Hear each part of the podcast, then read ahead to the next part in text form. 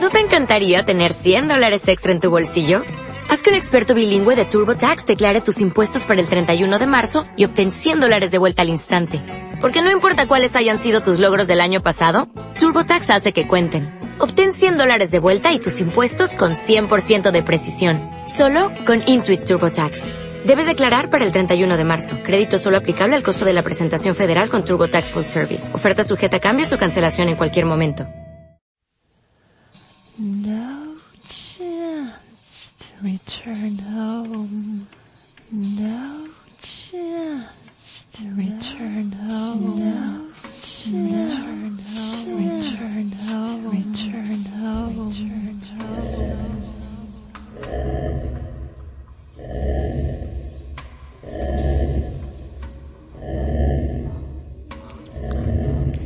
Bienvenidos a Misterios de las Noches Gallegas. Un programa presentado y dirigido por María Mar Marín.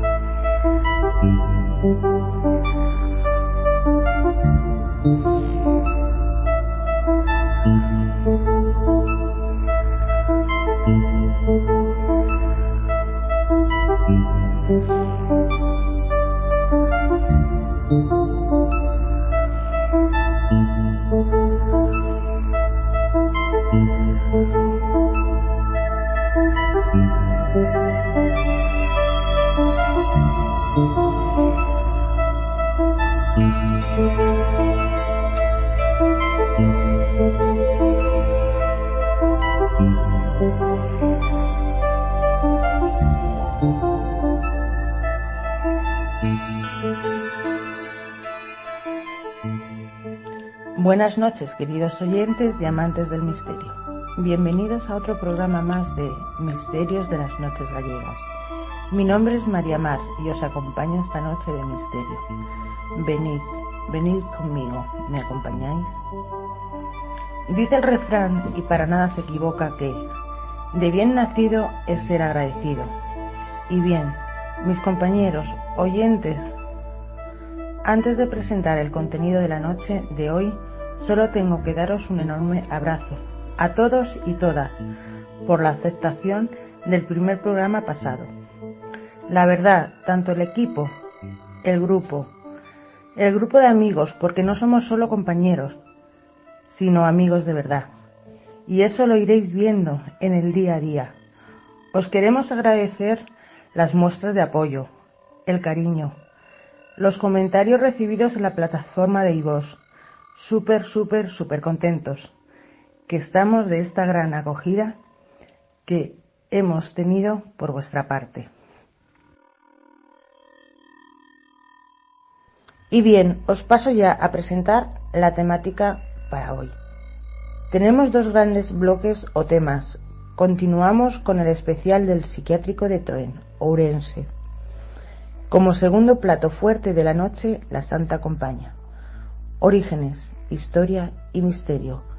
Con nuestro hombre de las leyendas, Antonio Ceniza, al cual acompañaré en una exposición de ambos, servidora y mi compañero Antonio, ya que es fruto de un trabajo conjunto.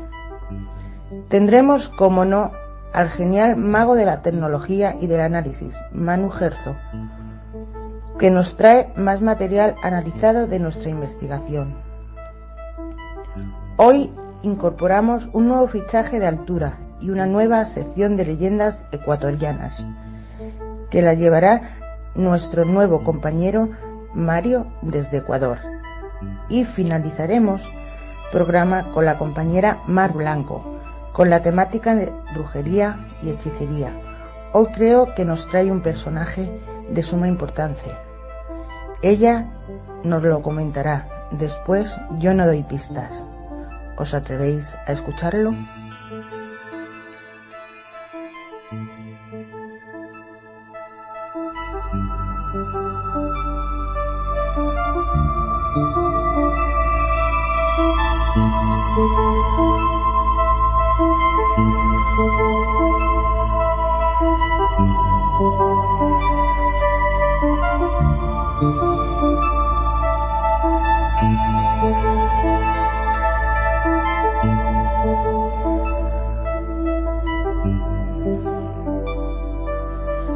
Queridos oyentes, a continuación os presento yo la segunda parte de la investigación del psiquiátrico de Toen.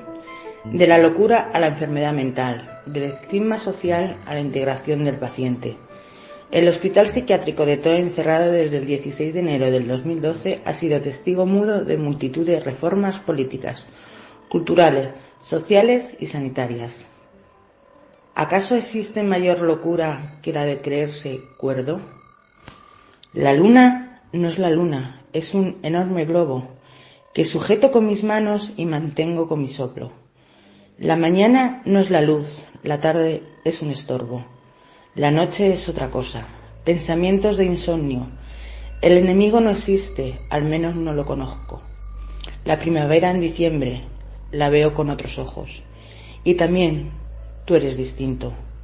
Extracto del poema Sisto Eleta Andrada, nacido en Talavera de la Reina en 1944, del libro Hospital Psiquiátrico.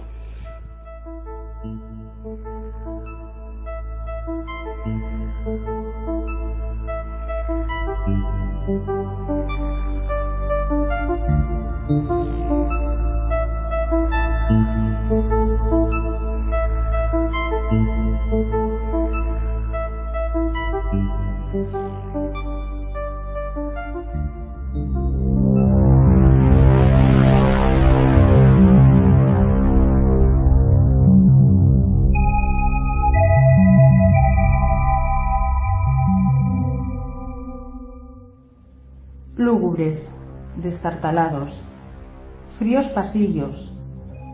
Esto nos presenta Toen, angostos, desangelados y fríos corredores. Cuánto dolor y sufrimiento entre estas paredes. En varias secuencias de fotografías que obtuvimos en Toen se nos muestra una especie de caras, rostros humanos. ¿Qué son? ¿Simple imaginación? Tal vez. En el trabajo recogido en las dos entradas que acompañan por escrito nuestra investigación lo podéis seguir en el blog Brujería Paranormal Investigaciones mar2.wordpress.com.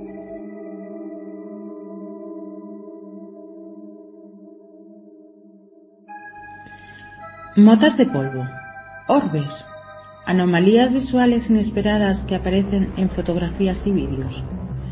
El término técnico de artefacto, estas anomalías suelen ser redondas y luminosas, y sus causas más habituales son la suciedad en la lente o sensor de la cámara, el efecto de un flash o de luces en algunas partículas en suspensión, polen, gotas de agua, polvo, insectos, ¿Qué provoca que la luz, ocasionando aberraciones ópticas? ¿Pensáis que realmente son motas de polvo?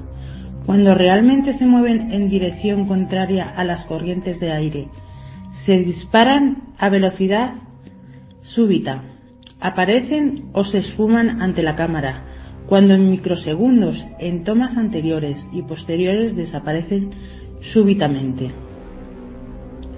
Juzguen ustedes mismos cuando las vean. Otra secuencia de dos fotografías de los exteriores del complejo psiquiátrico se observan como unos rostros con cuerpo y formación anatómica visible. ¿Qué o quiénes diantres nos observa u observan desde las ventanas exteriores? ¿Qué es o quién es esa presencia de una segunda foto? ¿Qué o quién aparece al final del camino de la arboleda? En este punto obtuvimos una inexplicable foto que parece identificar a una serie de entidades y personajes. En otra fotografía que estaba grabando una de las cámaras de vídeo, al revisar todas las fotos y vídeos nos dimos cuenta de lo que aparecía en el visor. Son las dos secuencias que aparecen definidas por círculos en la citada fotografía inferior de nuestro blog. Un rostro bastante bien definido, o seguimos pensando que son pareidoleas. Decir que en este grupo hay varias sensitivas y la sensación al final del pasillo, en esa oscuridad, en la lejanía, no fue nada agradable. Temperatura que bajaba de forma exponencial al ir caminando hacia el final.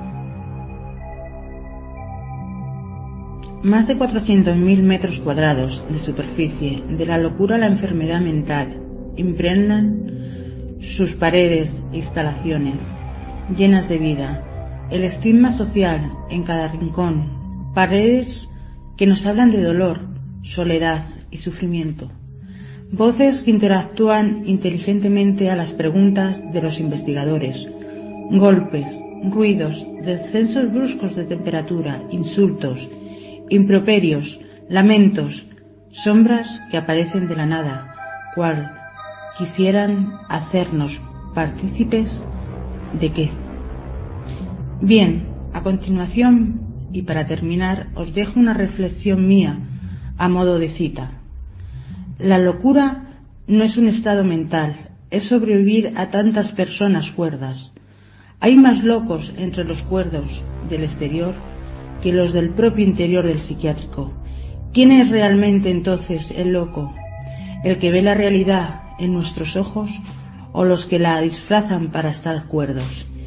Y hasta aquí esta exposición por mi parte. Recordar otra vez que para seguir con todo el material audiovisual es necesario que consultéis el blog Brujería Paranormal Investigaciones Mar 2.wordpress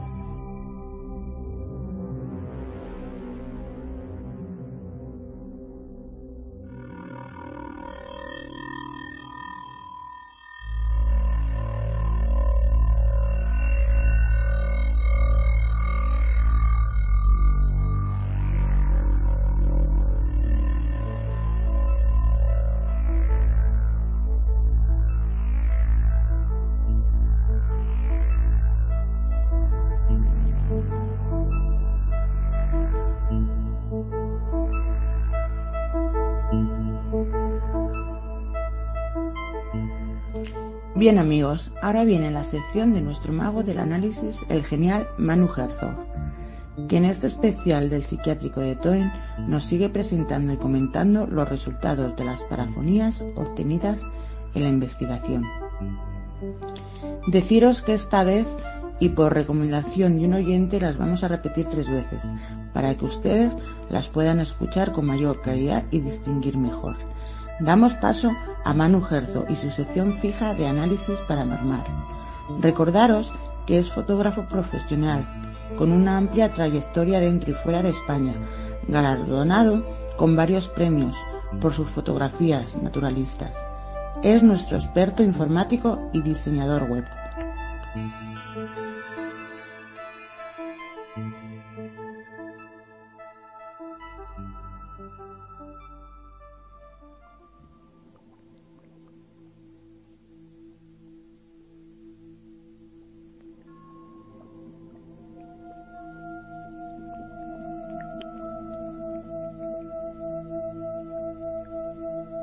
Queridos amigos y oyentes de Misterios de las Noches Gallegas, bienvenidos nuevamente a mi sección, análisis informático de imagen, audio y vídeo.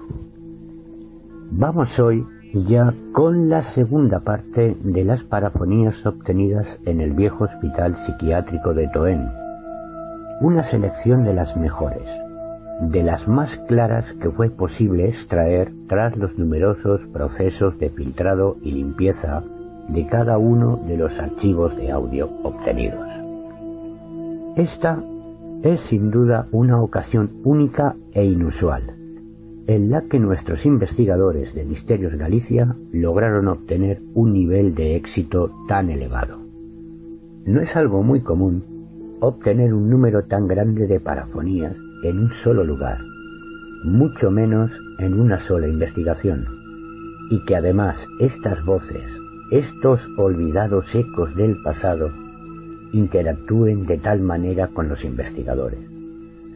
Todo esto nos indica la fuerte impregnación de este escalofriante lugar, los numerosos y sobrecogedores hechos que acontecieron tras las paredes de Toen. Y por supuesto hay que destacar el magnífico trabajo llevado a cabo por el equipo de investigadores.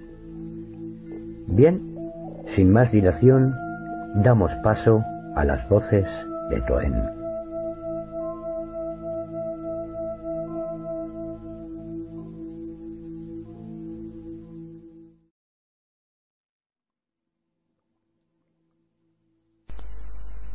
Escuchamos ahora varios audios en los que algunos entes interactúan con el investigador activando varios de los sensores. Bajo astral, ¿a que sí? No contestes. Hostia, ti, ti, ti, ti, ti. Qué bien, ¿no? Ahora tres, venga. Ahora tres sonidos. Pi, pi, pi. No, te falta uno. Pi, pi, pi. Bajo astral, ¿verdad? Bajo astral. Oscuridad. Gente mala. Que estéis regida, os manda, tenéis eh, entes superiores a vosotros y os mandan y os mandan sobre vosotros y os mandan a hacer cosas malas y no os dejan ascender ni salir de la oscuridad. Y gente buena la retenéis contra su voluntad, a entes buenos los retenéis contra su voluntad, porque han tenido una muerte traumática.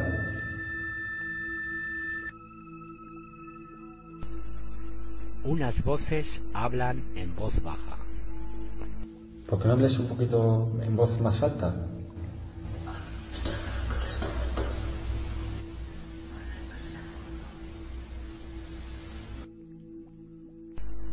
Una voz responde me gusta.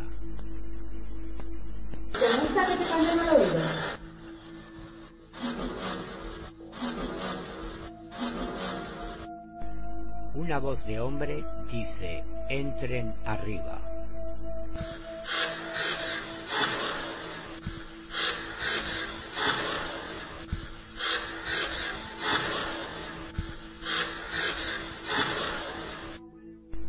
Una voz de hombre dice diablo.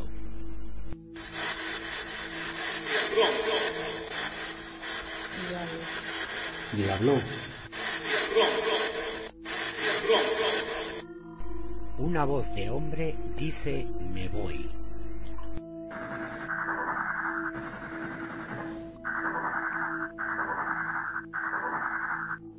Una voz de hombre dice no sé bien. ¿Queréis que nos separemos entonces?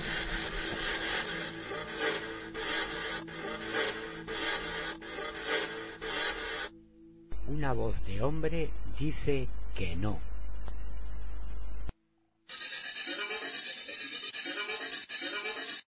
Una voz de hombre interrumpe diciendo vete. No me he enterado de lo que me. Una voz de hombre responde no sé. Subir, no voy a subir a ningún sitio. Una voz de hombre responde algo. ¿No te molesta?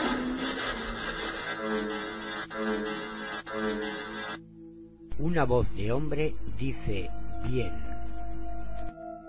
Dime sí o no. Hazme ese favor. Una voz de hombre responde dos. Aquí estoy yo solo. ¿Qué me decís ahora?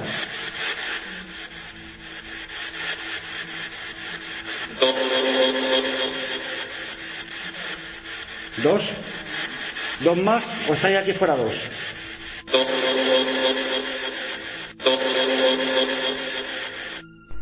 Una voz de hombre responde no. Bueno, ¿llegas a la habitación de mi amiga? La Lolo, sí. Tú. Una tenebrosa voz de hombre responde ¿qué importa? Eh, no sé ya cuántas puertas llevas cerradas. Y llevo abierta.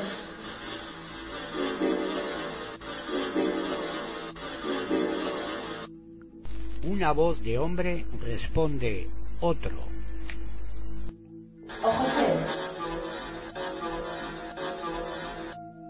Una voz de hombre responde sin más.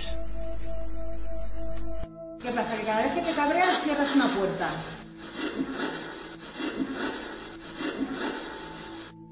Una voz de hombre responde sí. ¿Estáis locos y no sabéis hablar? ¿Os han cortado la lengua?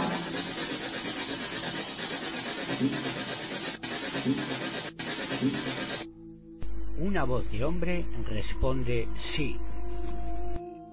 ¿Os da miedo? Una voz de hombre responde sí. ¿Elena? Una voz de hombre responde no hay de qué. ¿Dos? ¿Dos más o estáis aquí fuera dos? Gracias.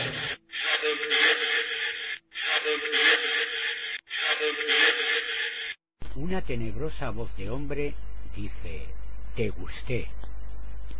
Puta, ¡Puta yo. tu madre!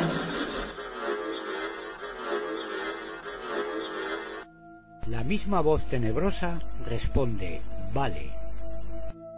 Yolino, la Yolino, vas a hablar conmigo.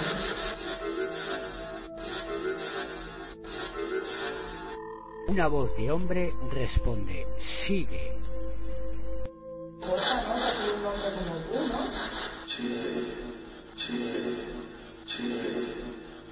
Una voz de hombre dice te corté.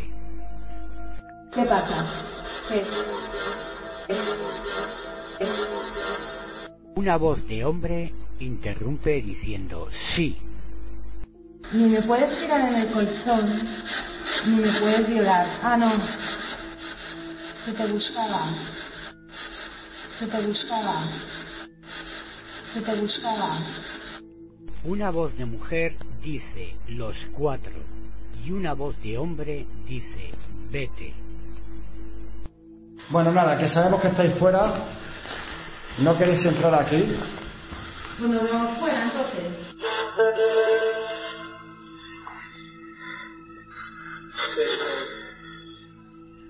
¿Qué queréis? ¿Que salgamos fuera?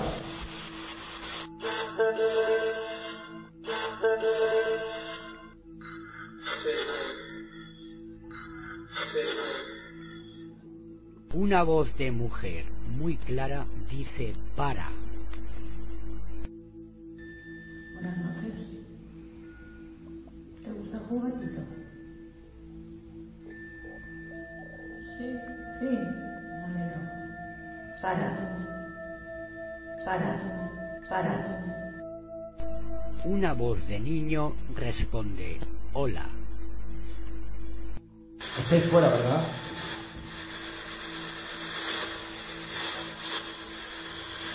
Bueno, si eso es evidente, que estáis fuera.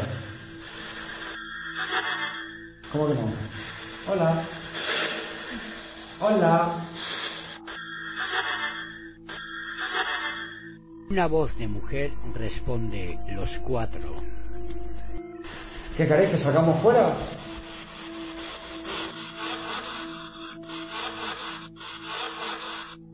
Una voz de mujer responde sí.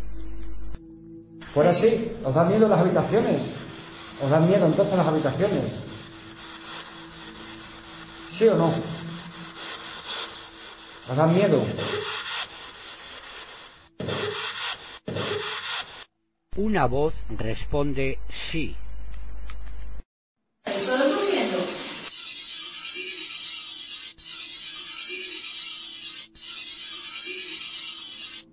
Una voz dice que sí.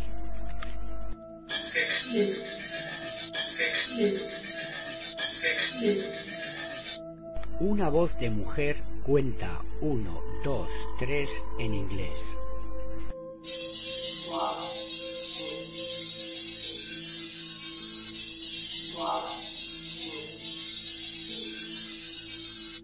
Una voz de hombre dice que. Una voz de mujer dice ves una.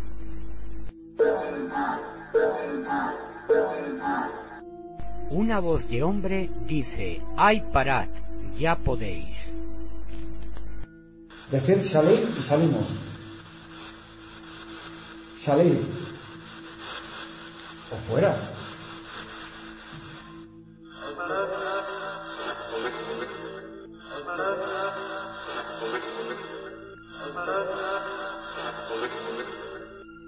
Ahora vamos a escuchar un grupo de tres audios en los que quedaron registrados pasos. Anda, pues ¿sabes andar? Yo pensaba que las arrastras, como las culebras.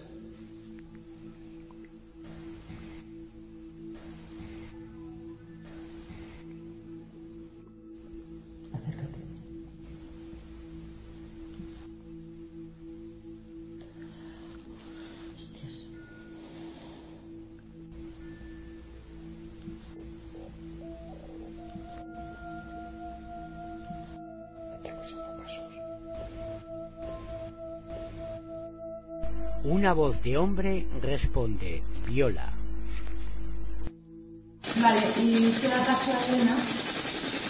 ¿Me lo podéis decir?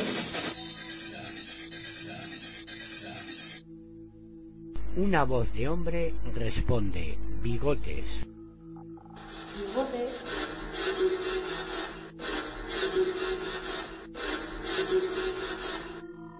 Una tenebrosa voz de hombre dice te vas. Hablando seriamente, ¿qué te hicieron los enfermos para que les hicieras todas las cosas que las hacías?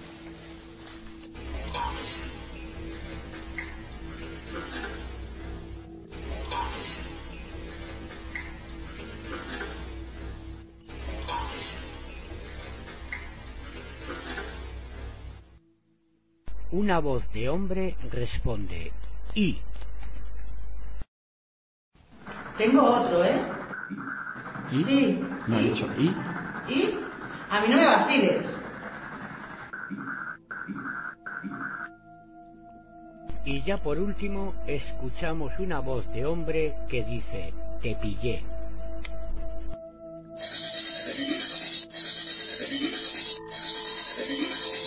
Bien amigos, hemos escuchado las voces de Toen, voces que expresan el dolor y sufrimiento que allí vivieron, ecos del pasado que tal vez claman venganza, que tal vez solo desean ser escuchados, para así poder aliviar su dolor, y otras que amenazantes siguen mostrando toda su maldad, y que, aún hoy en día, siguen allí atrapadas entre las paredes de este enigmático hospital.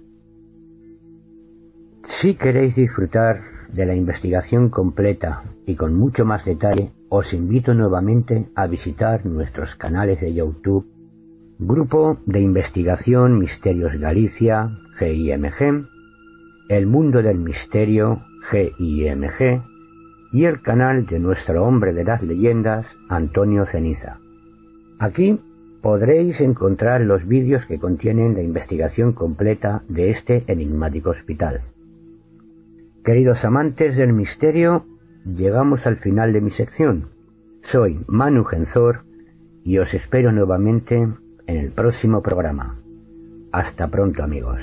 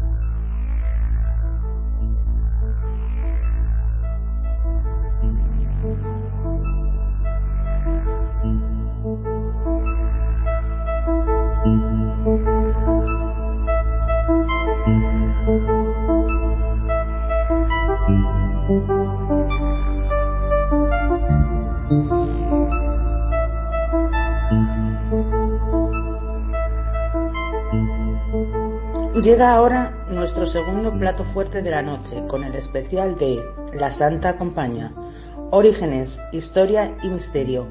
Comienza nuestro compañero experto en las leyendas Antonio Ceniza, para que no tendrá como tal su sección, ya que el tema lo tratamos servidora y Antonio. Él nos acerca a los verdaderos orígenes de la Santa Compañía, que muchos no sabemos en profundidad, el ámbito céltico, la caza salvaje, los muertos errantes medievales, es decir, la Mesníes, el Yequín, residentes en el purgatorio, etc. Antonio se sumerge en las profundidades y recovecos de la historia en un viaje en el tiempo, al pasado, desde el paganismo hasta el cristianismo, y como efecto todo esto a nuestra santa compañía. Un apasionante recorrido por las culturas eráticas, paganas y luego cristianizadas. Os dejo ya con mi compañero Antonio Ceniza.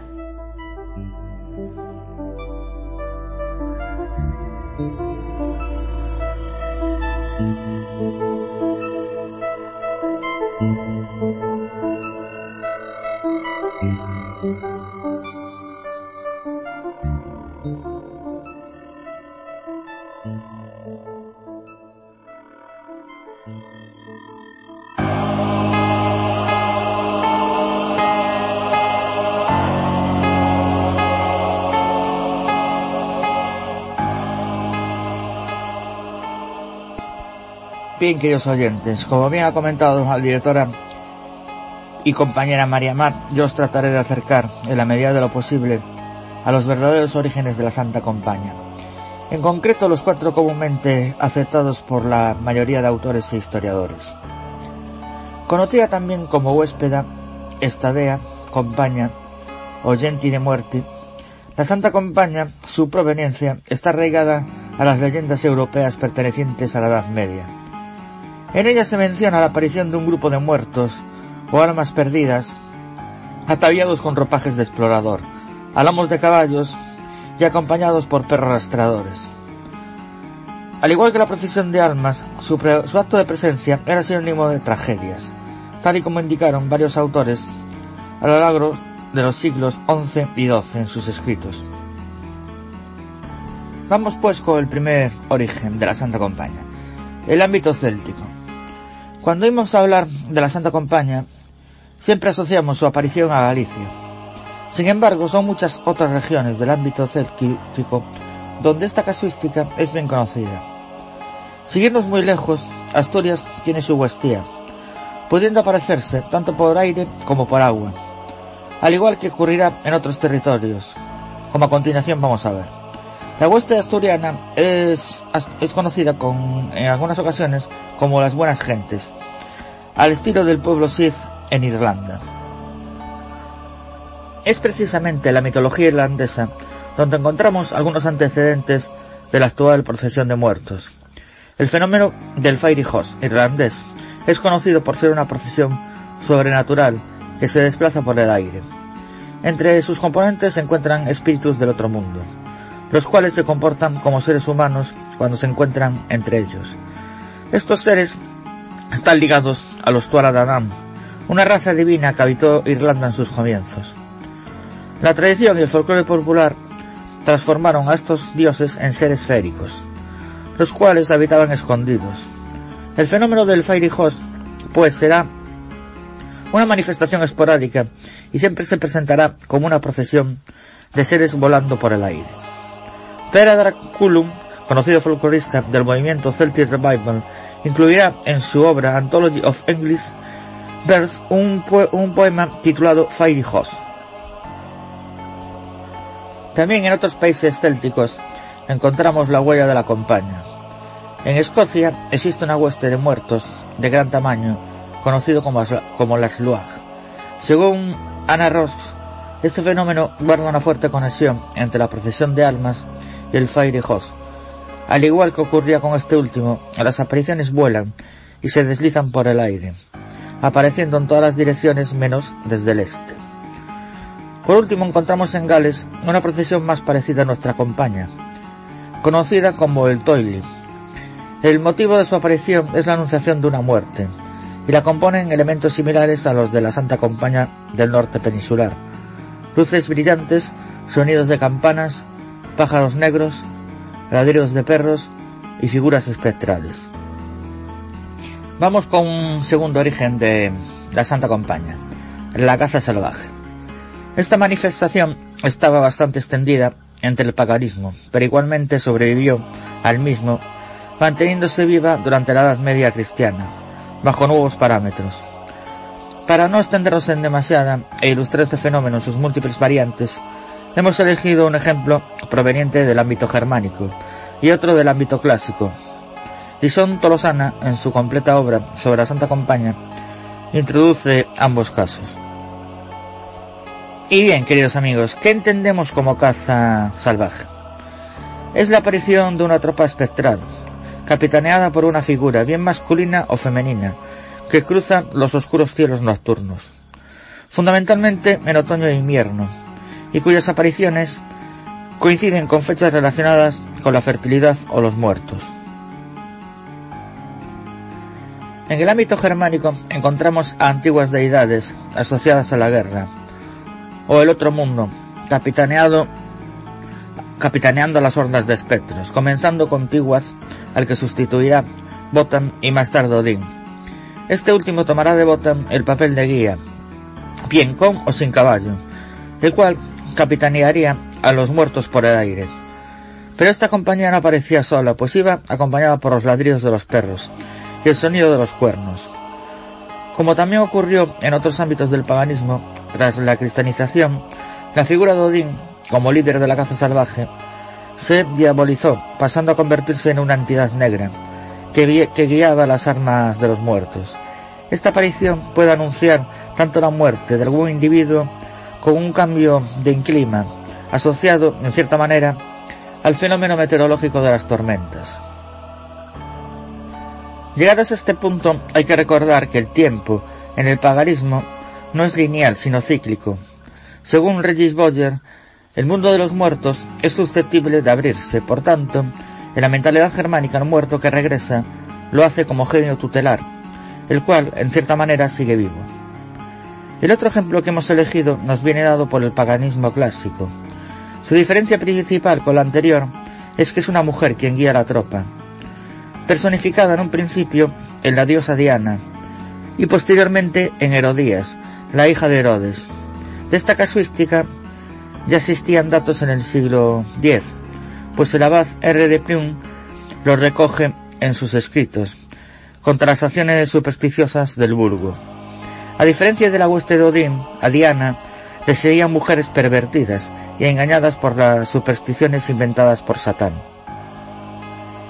Estas mujeres, pues, obedecen a la llamada de la diosa pagana, quienes juntas avanzan surcando el aire Como podemos deducir por el papel de esta diosa y por la presencia femenina, podemos hacer conexiones entre esta aparición y la fertilidad.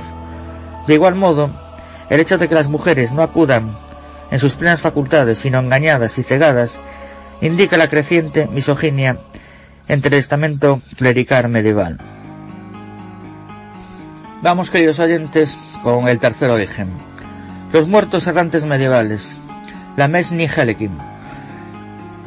Y una vez contextualizado el fenómeno de la caza salvaje en el ámbito pagano, trataremos a continuación su evolución en la Edad Media y la concepción que en ella se tenía de la muerte y los aparecidos. Como bien, hemos dicho anteriormente, esta manifestación evolucionó poco a poco bajo el velo del cristianismo, siendo la Mesni Helikin la aparición medieval más importante. Muchas son las versiones que existen de esta hueste, pues podemos encontrarla repartida en diversos sitios geográficos y con distintas denominaciones.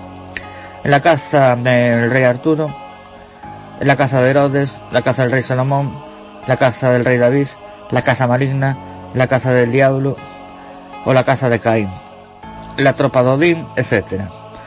Una de las primeras apariciones de esta mesnada podemos encontrarlo en la leyenda del rey Erla, esencialmente germánica, pero con tintes célticos.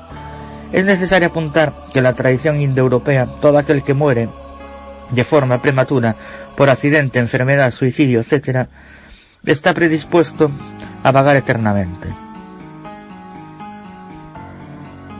Uno de los principales testimonios que nos han llegado pertenece a Orderic Vital, 1075-1142. En el libro 8 de su historia eclesiástica recoge una visión de la mesnada de Helekin en la región de Corsi en el año 1090. La orden que aparece en el testimonio de Orderic Vital está formado por resucitados corpóreos, vestidos de negro que hacen ruidos y rumorean. En una clara noche del 1 de enero, un joven párroco tiene una terrible visión al avistar a la Mesni Helekin, esta estaba compuesta por un vasto ejército de caminantes, vestidos totalmente de negro. El primer grupo lo compone un ejército de espectros, que a pie avanzan junto a bestias, marcando el paso entre gemidos. A estos les sigue una tropa de sepultureros, a los que acompaña un gigante, portando de dos a dos unos cincuenta camillas, donde enanos con cabezas desmesuradamente enormes iban apoyados. El siguiente grupo lo formaban dos demonios negros, que portaban un grueso tonco de árbol, al que un pobre infeliz estaba siendo torturado. El joven párroco reconoció en él a un párroco que moriría poco tiempo después, sin haber espiado sus crímenes. Seguidos de los demonios, una multitud de mujeres a caballo, quienes gritan sus culpas a través del dolor carnal, producido por la perforación de sus pechos a través de clavos y sillas de montar ardientes. De igual modo, que reconoció a fieles en los grupos ya descritos, también entre las mujeres había alguna conocida por abortar. Siguiendo a las mujeres aparece un grupo de monjes y clérigos ataviados de negro, los cuales portan cruces, se lamentan y suplican. El último grupo lo compone un ejército de caballeros con, armaduras y monturas negras que escupen fuego. Se alzan en caballos inmensos y portan todo tipo de armas y estandartes negros entre los que también cree reconocer a nobles ya fallecidos. En el siglo XIII, la Mesni Helekin se escribe en el ciclo de castigo de la impiedad, y nuevos miembros pasan a formar parte de sus filas.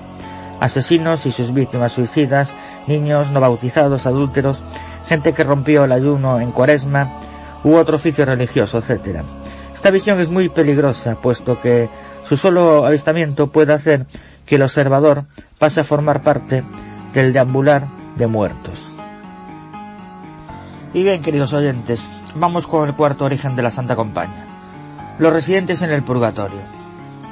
Los orígenes de esta aparición milenaria pueden tener sus, sus raíces en creencias celtas, que en sagas y petroglifos expresan rotundamente las apariciones de los espíritus nocturnos con una naturalidad pasmosa. El noroeste de la península ibérica, y en particular la comunidad de Galicia, fue lugar por autonomía del asentamiento del pueblo celta. Muchas de sus tradiciones impregnan enormemente el imaginario gallego. Pero cuando se implantó el cristianismo la iglesia, al no poder erradicar estas creencias populares tan arraigadas, se limitó a cristianizar costumbres y relatos de origen pagano sobre el culto de los muertos.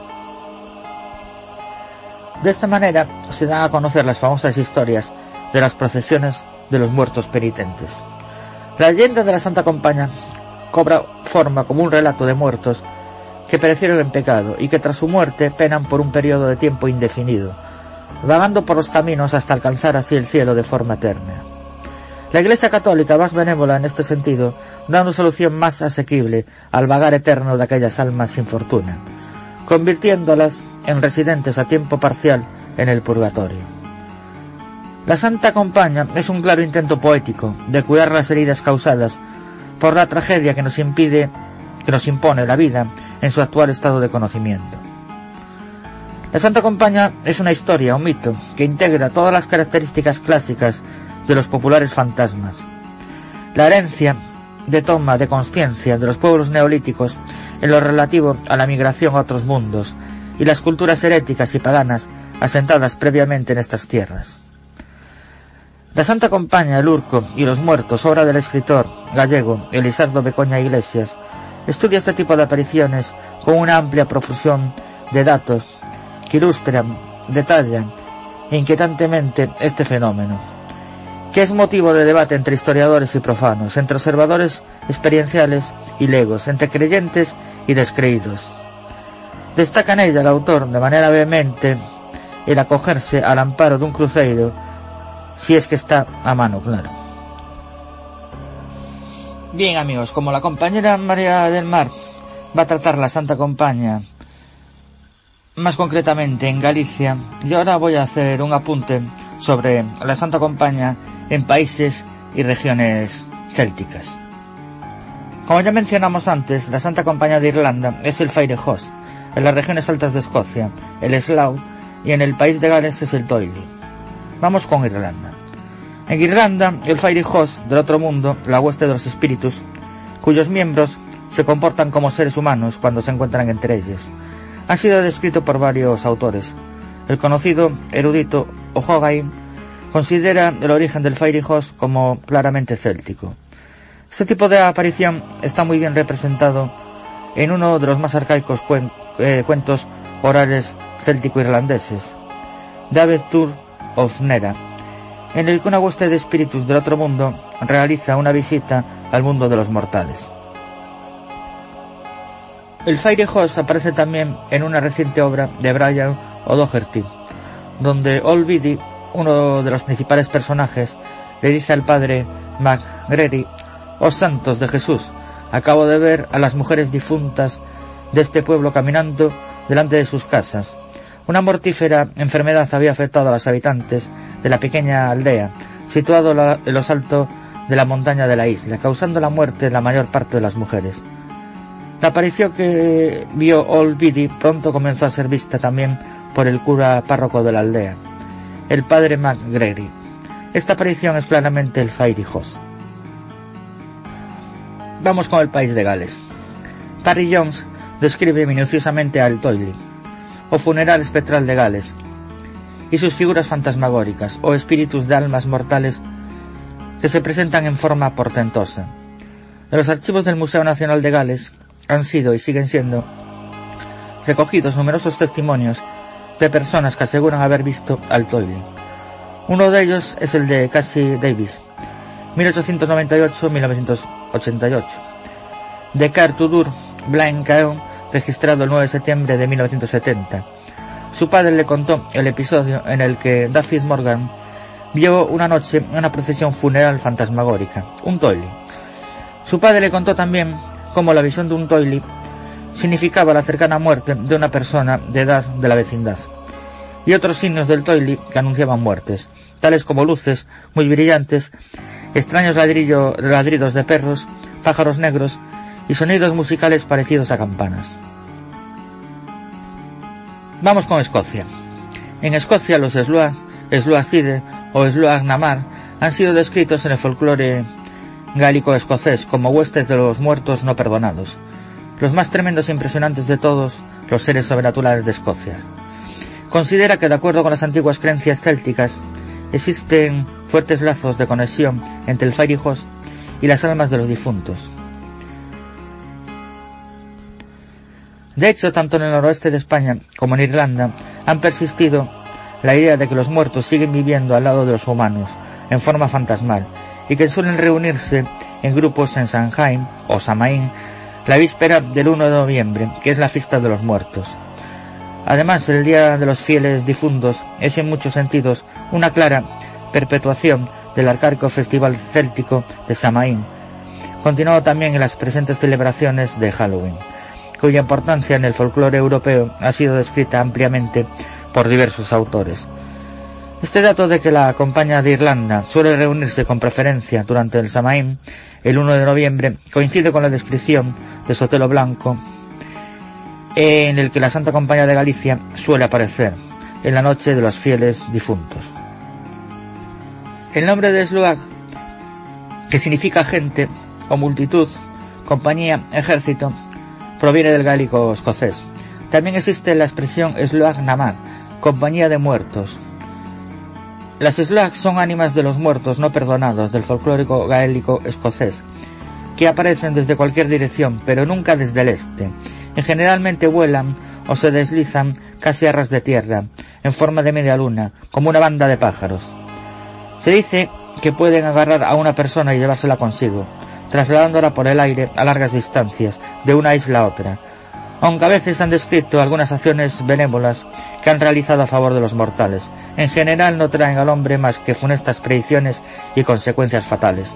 Suelen ser vistos más a menudo tras el crepúsculo, durante la noche, cuando aparecen rodeados de brillantes luces.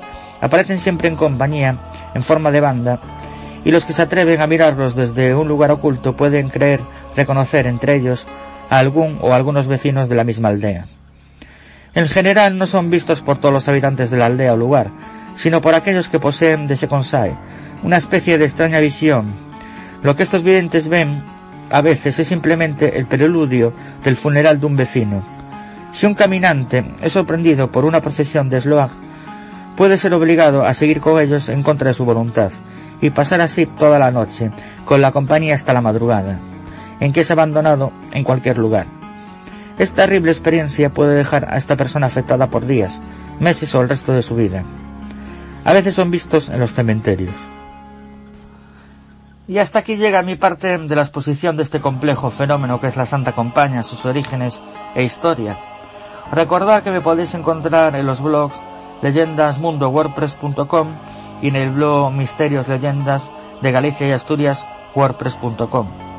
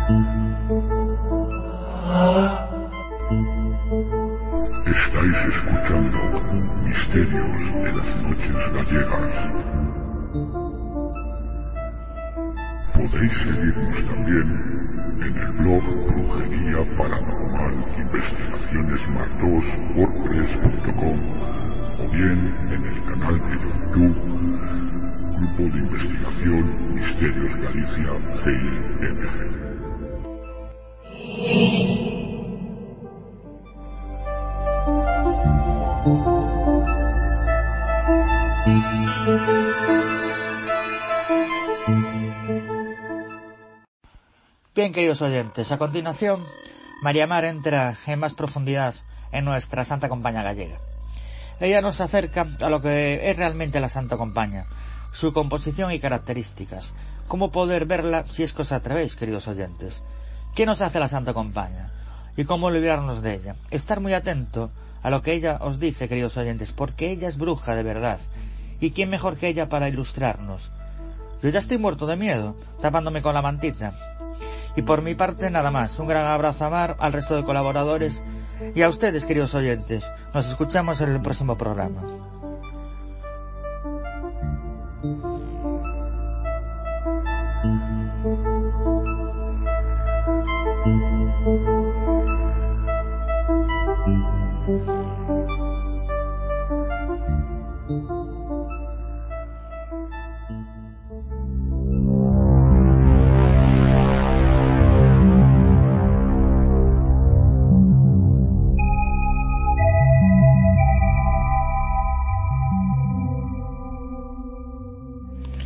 Muchas gracias, Antonio. Como él mismo os comenta, yo os voy a intentar acercar la Santa Compaña Gallega, que es quienes la forman. La Santa Compaña en otras partes de la península, ya que no solo se da aquí en Galicia, como la podéis ver, y cómo protegernos de ella. ¿Qué es la compañía? Cuando llega a las 12 de la noche, una procesión de almas en pena se apodera de los caminos. Sus integrantes van envueltos con sudarios o sábanas blancas y descalzos. Esta siniestra estampa es acompañada por el tinteneo de la luz de los candiles, velas o huesos ardiendo que estos portan. Las luces no se ven, solo se percibe el olor de la cera que arde y de la compañía. Solamente se percibe el rumor del viento a su paso y un miedo incomprensible. Suele ser cinco, el portador de la cruz que recoge en la iglesia, el que lleva el caldero con agua bendita y el hisopo, otro que lleva una campana y el farolillo, otro un peto de ánimas y finalmente el estandarte. En ocasiones van acompañados por lo que se llama visión, que es un féretro llevado por los de la compañía procediendo al que va a morir. En otras ocasiones les acompaña un vivo, que está condenado a vagar toda su vida con ellas, a no ser que se consiga deshacer de la cruz pasándosela a otro vivo. En algunas ocasiones destaca una figura espectral, alta y extremadamente delgada, con cara de esqueleto, la estadea. Esta es quien posiblemente dirija la compañía. Estos objetos, sin lugar a duda, tienen un carácter litúrgico y es difícil quitar el velo de la iglesia hoy en día. Y con tal poco estudio sobre el tema, si se sabe que esta tradición tiene origen en las antiguas creencias célticas. Si una persona ve la compañía, está posiblemente muera en los próximos días. O si se da el caso de que la procesión lleve el féretro en él irá la persona del pueblo que morirá a los tres o cuatro días. Aunque el aspecto de la Santa Compañía varía según la tradición de diferentes zonas, las más extendidas es la formada por una comitiva de almas en pena, vestidas con túnicas negras o sudarios y capucha, que vagan durante la noche con los pies descalzos. Cada fantasma lleva una vela encendida y su paso deja un olor a cera o incienso en el aire.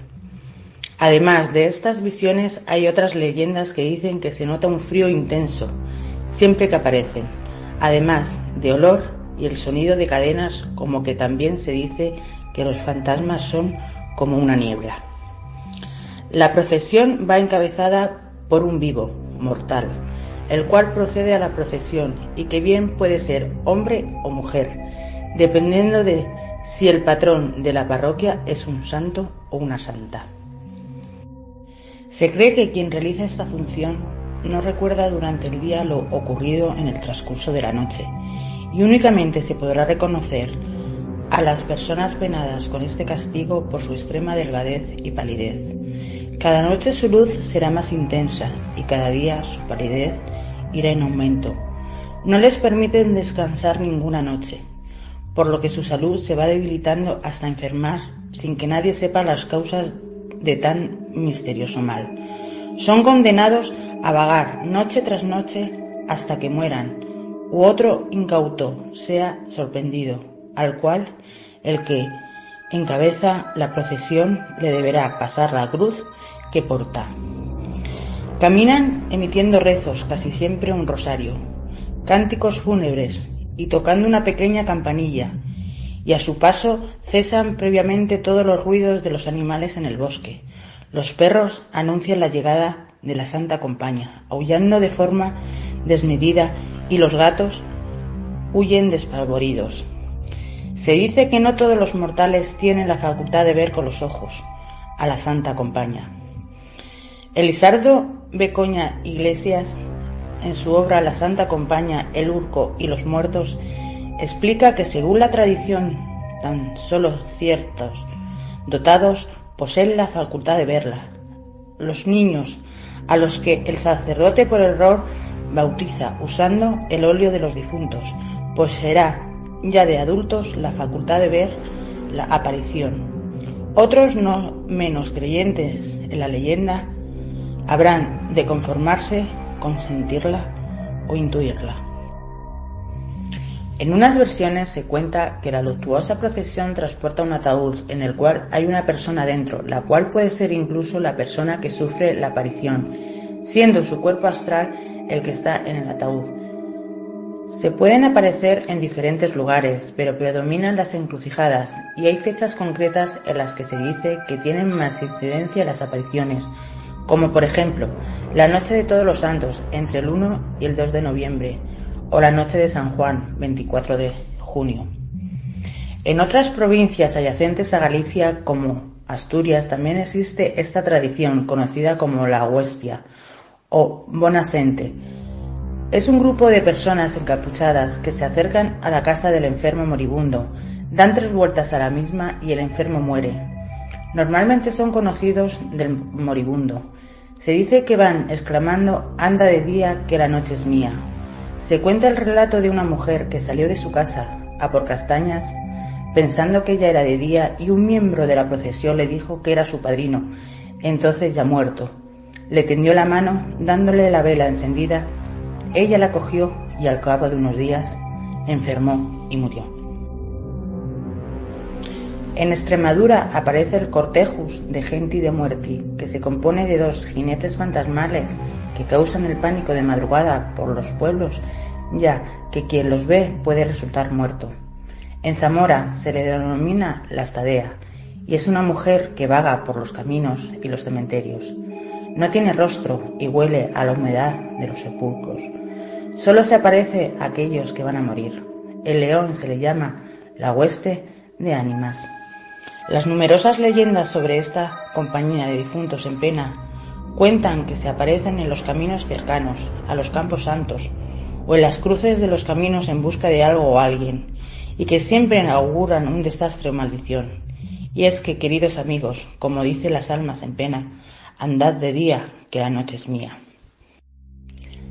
La compañía es propia de los caminos de Galicia, norte de Portugal y Asturias, la antigua Galicia. El ámbito de actuación de la compañía se circunscribe al territorio parroquial. Los difuntos de cada parroquia responden a la llamada del que lleva más tiempo enterrando. Se levanta de la tumba, entra en la iglesia para coger lo que necesita y puntualmente a las doce se ponen a andar por los caminos. Algunas personas dicen que salen todos los días del año, otros que solo en las noches de determinadas fechas o días de la semana viernes y sábado, o algunos meses del año, marzo, octubre y diciembre. ¿Cómo poder ver a la Santa Compañía? En Galicia existe un poder o extraña facultad que permite a ciertas personas ver a las almas en pena y por ende a la compañía. A esta cualidad se le conoce como corpo aberto y permite al que la tenga ver a las almas en pena. Esto no siempre es malo. A las personas que están a su lado, aunque no posean la cualidad, también pueden verlas. Para ello, deben pisarle el pie izquierdo y con esto se transmite esta extraña facultad. En otras aldeas se dice que para poder verla pasar solamente se debe tocar el hombro de quien sí es capaz de verla. Si se ve a la compañía y ésta no intenta contactar con el individuo, lo que logrará ver es una especie de preludio del funeral de un vecino que está próximo a morir. ¿Qué hace la compañía y cómo nos libramos de ella? La compañía suele salir a las 12 de la noche. Desde las 12 a 1 corre a mala fortuna. De 12 a 1 corre la mala fortuna. Aunque otras historias hablan de las 9 de la noche. Entre las 9 y las 10 de Isa o camino. Noite, para quien e entre las nueve y las diez deja el camino noche para quien es. Antes de saber qué hacer tenemos que entenderla. ¿Por qué lleva un vivo la cruz? El vivo en cabeza la acompaña. Es hombre si es santo patrón de la parroquia, es varón, y será mujer si esta es una santa, la de la parroquia. El portador de la cruz tiene que acudir siempre a la llamada de la compañía y empezar puntualmente en la marcha. Tiene la obligación de guardar silencio sobre su actividad nocturna. La procesión empieza dando vueltas alrededor del adro de la iglesia, cantando en latín. Luego suelen hacer el camino que se acostumbra a hacer en los entierros. A veces van en silencio o tocando la campanita. La compañía va a visitar las casas de los que están a punto de morir o les dejan un ataúd en la puerta como aviso de muerte.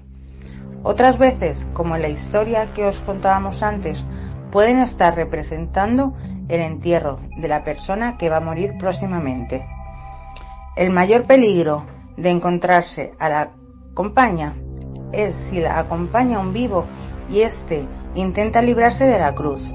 Para evitar cogerla debes saber. Abre los brazos en cruz y pronuncia cruz tengo, mientras el vivo te dice tocache a ti. Llevar los brazos cruzados. Llevar las manos ocupadas con alguna cosa como un palo o una piedra.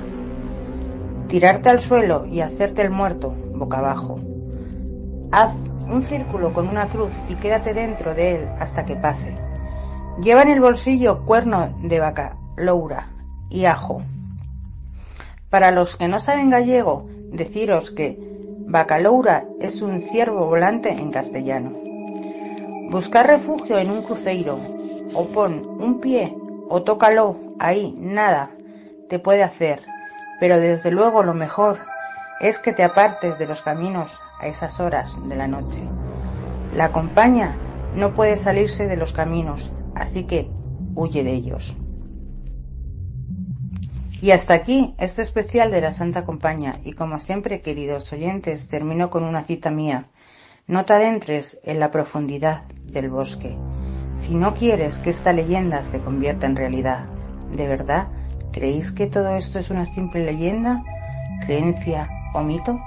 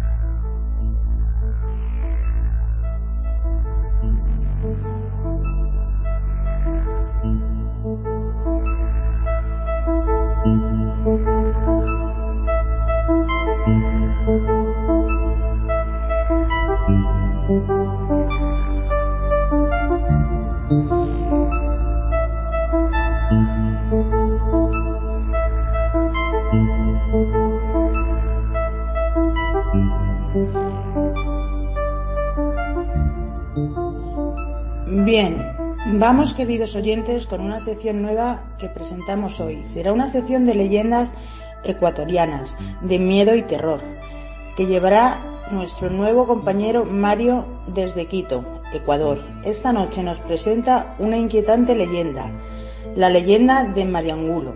Os dejamos pues con este internacional fichaje.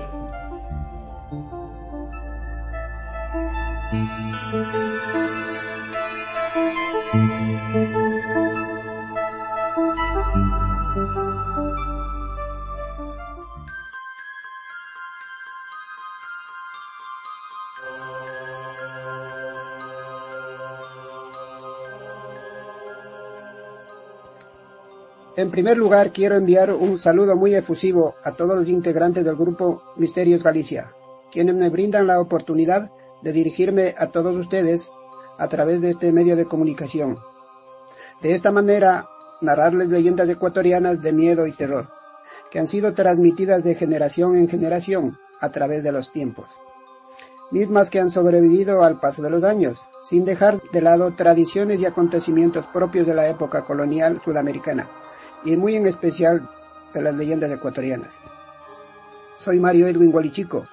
Nací en Quito, Ecuador en el año de 1962. Finalicé mis estudios en la Universidad Central del Ecuador, en la Facultad de Ciencias Psicológicas, en la especialización de psicorehabilitación y educación especial.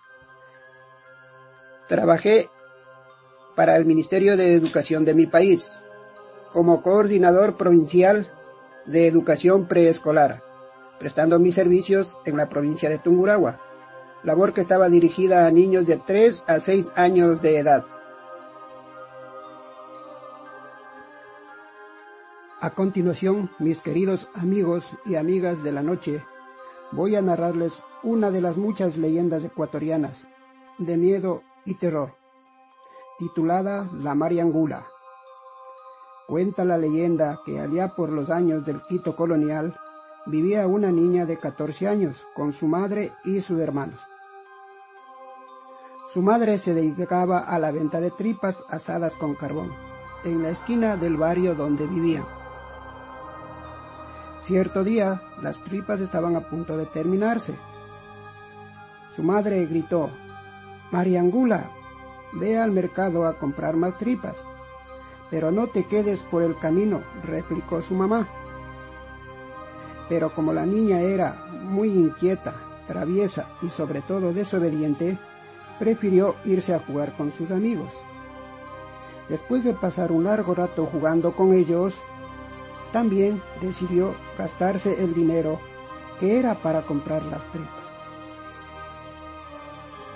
Pensativa, en un rincón del parque donde estaban jugando, no sabía qué hacer hasta que decidió ejecutar un macabro plan, el mismo que consistía en conseguir en el cementerio las tripas de un cadáver recién enterrado. Así lo hizo. Antes de anochecer se acercó muy lentamente al cadáver que terminaban de sepultar. Con un cuchillo muy filo, abrió el estómago recogió todas las vísceras del muerto y sin mirar atrás salió corriendo del cementerio. Llegó donde su mamá y le entregó las tripas para que ella siga vendiendo. Curiosamente, ese día terminaron de vender todo lo que habían preparado.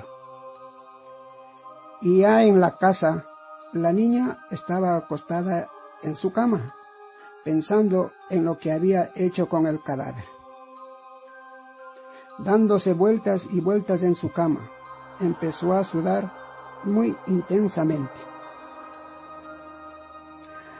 Al llegar la medianoche, escuchó que tocaban en la puerta de su casa y una voz temblorosa y entrecortada que decía, Mariangula, devuélveme mis tripas y mi corazón que te robaste de mi santa sepultura. La niña, pánico del miedo, no sabía qué hacer. Y no encontraba a nadie que estuviera cerca. Pero nuevamente escuchó, Mariangula, Devuélveme mis tripas y mi corazón que te robaste de mi santa sepultura. Y esta voz repetía una y otra y otra vez. Lo curioso de todo es que nadie más de la familia se enteraba de lo que estaba sucediendo. Nuevamente escuchó la voz que decía, Mariangula, devuélveme mis tripas y mi corazón que te robaste de mi santa sepultura. Y cada vez más, más y más cerca de su cama, hasta que escuchó esa voz junto a su cama. Mariangula,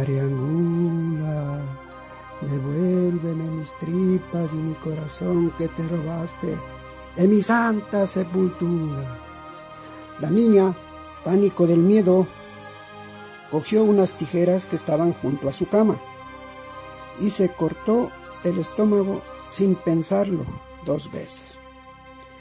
Al día siguiente, su madre se asombró que todavía no se haya levantado de la cama. Le gritó, pero no escuchó respuesta alguna. Inmediatamente subió al cuarto y ante su asombro encontró a la niña sobre su cama y sin las tripas en el interior de su estómago.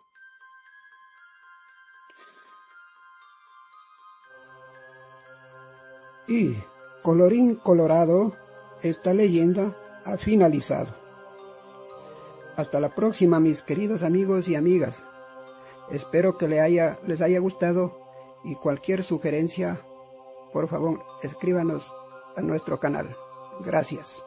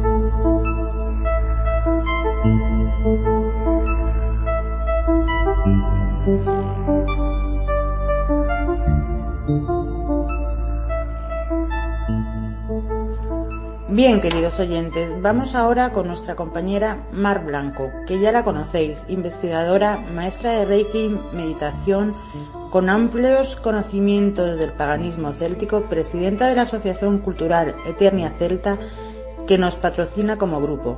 Nos acerca en la noche de hoy al fabuloso mundo de la hechicería. Damos paso a mi compañera Mar Blanco en su tema de hoy, hechicería, y nos trae todo un personaje, Alberto el Grande.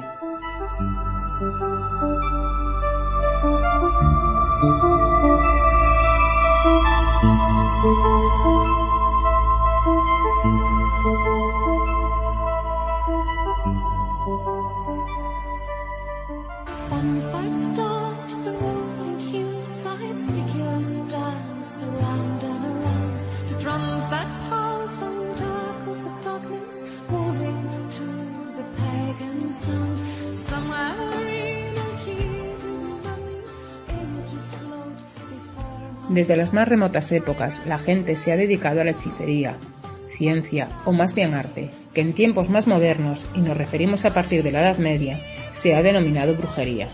Lo que sí puede afirmarse es que la hechicería es tan antigua casi como la humanidad. Desde el momento en el que el hombre empezó a adorar al sol, la luna y los demás astros que lucen en la noche invernal y estival, el ser humano se dedicó a la hechicería en mayor o menor grado a sabiendas o sin saberlo. Cuando, un poco más adelante, emprendió la humanidad representada por algunos sabios y expertos el estudio de las plantas, sus propiedades y los remedios que ellas significaban, fue la hechicería la que presidió esos estudios en primer lugar. De esta manera, los astros y particularmente el sol se les atribuyó toda clase de virtudes y maldades, lo mismo que las plantas, con sus virtudes curativas o asesinas. A partir de esos instantes cruciales para la humanidad, la hechicería ha estado siempre en acción. Incluso estuvo más pujante que nunca, precisamente cuando el cristianismo quiso aplastarla con su espectacular caza de brujas, cuyo verdadero resultado fue exactamente lo contrario del fin perseguido. Por cada brujo o bruja quemado en la hoguera surgían docenas de ellos en todas partes, o personas que se consideraban. Conocido es, por ejemplo, el caso de Guilles de Rais, que había sido el enamorado de Juana de Arco, el cual se retiró a su castillo y rodeado de alquimistas se dedicó a prácticas de hechicería, para las cuales necesitaba órganos y sangre de niños y niñas. Finalmente fueron descubiertas sus maquinaciones y fue acusado de la muerte de decenas de ellos, muriendo de manera infamante. A través de las edades, la hechicería ha caminado por las veredas de las culturas desarrolladas por la raza humana, escondiéndose a veces de la luz de los focos, pero ejerciendo siempre un influjo bien definido. La hechicería ha asumido multitud de nombres y de significados al correr de los siglos. Vudú, brujería, macumba, magia blanca, magia negra, también magia roja. Ninguna civilización se ha visto totalmente libre de ella, aunque en algunas sociedades se haya manifestado de manera más acentuada que en otras.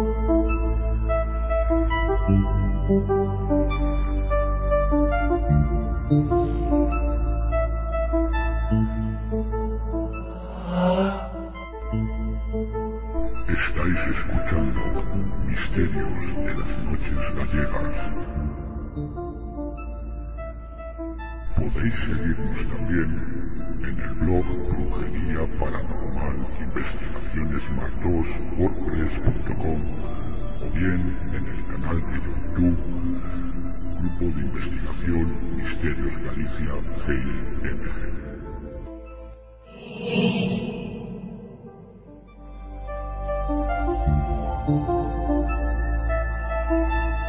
GIMG.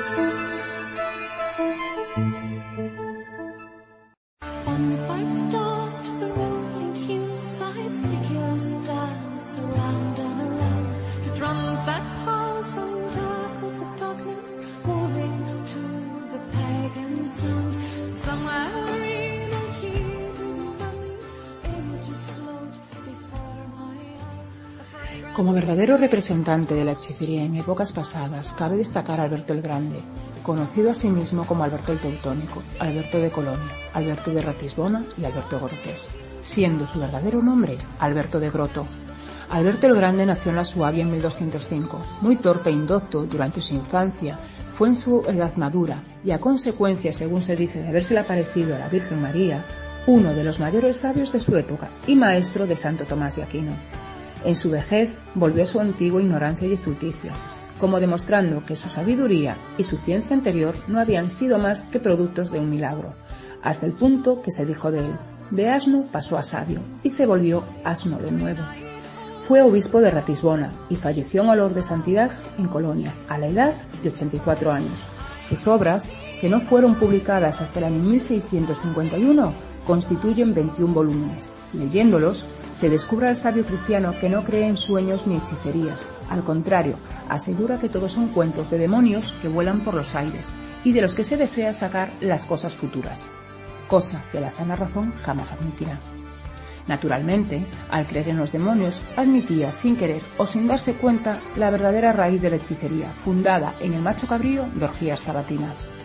Se dice que Alberto aprendió de los dominicos el secreto de la piedra filosofal, enseñándoselo a su discípulo, Tomás. Poseía una piedra en la que estaba grabada una serpiente y que si se ponía en el sitio adecuado poseía la virtud de atraer y encantar a esos reptiles. Durante 30 años empleó toda su ciencia en fabricar metales elegidos bajo el influjo de los astros. Así fabricó un autómata, dotado de palabra, que le servía de oráculo y resolvía todas las cuestiones que se le proponían, un verdadero antecedente de los modernos ordenadores, lo que demuestra el proverbio, latino, Nibil novum sub sole.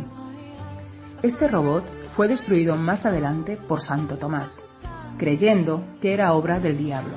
En realidad, se trataba de un aparato puramente mecánico.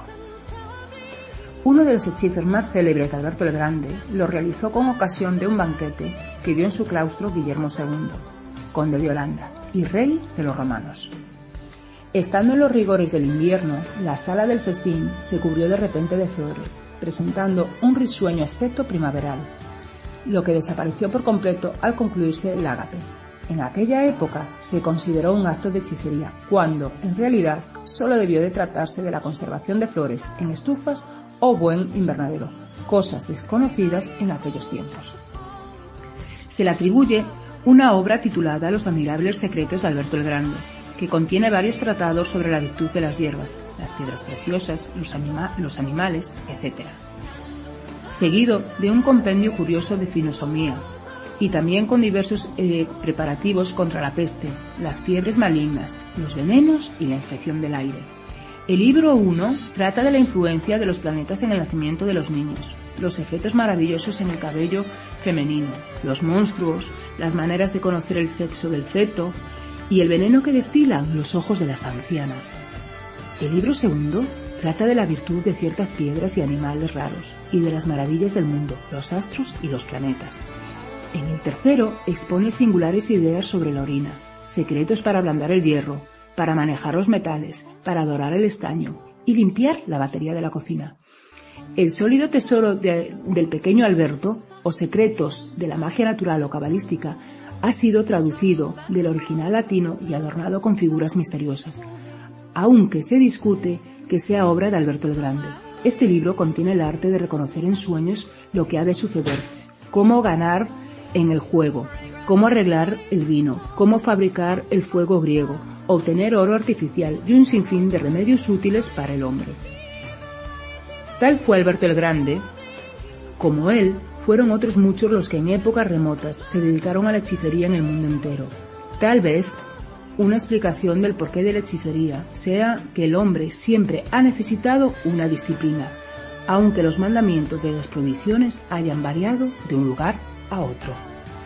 Con esto Queridos oyentes, me despido de vosotros hasta el próximo programa. Soy Mar Blanco y si queréis podéis poneros en contacto conmigo o mirar mi blog de eterniacelta.blogdiario.com. Feliz descanso.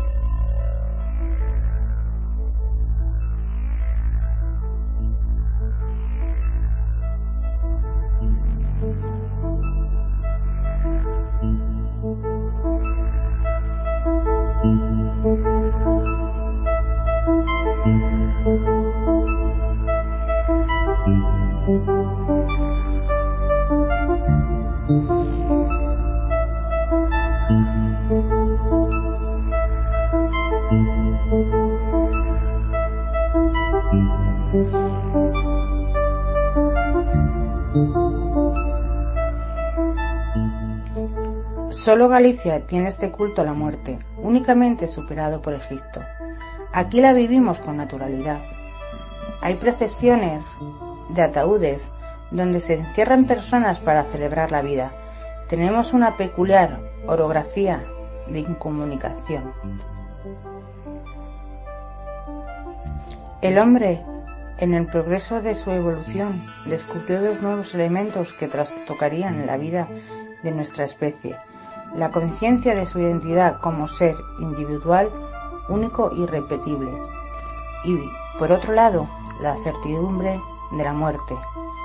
Y es esa certidumbre de la muerte, unida a esa conciencia de seres únicos, la que ha marcado en todas las culturas el simbolismo, los ritos, las premoniciones de la muerte e incluso las creencias en otra vida o la reencarnación.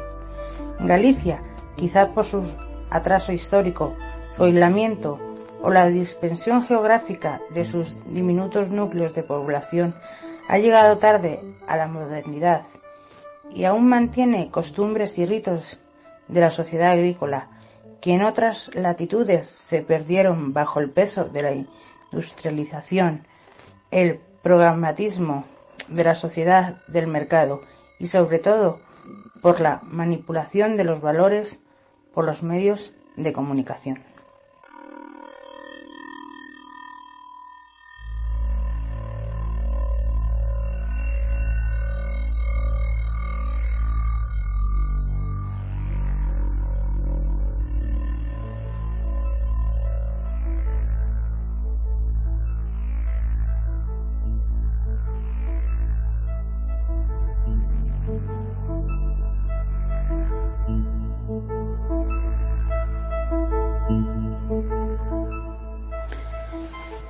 Bien, con esta reflexión anterior sobre la muerte de Galicia llegamos al final de Misterios de las Noches Gallegas.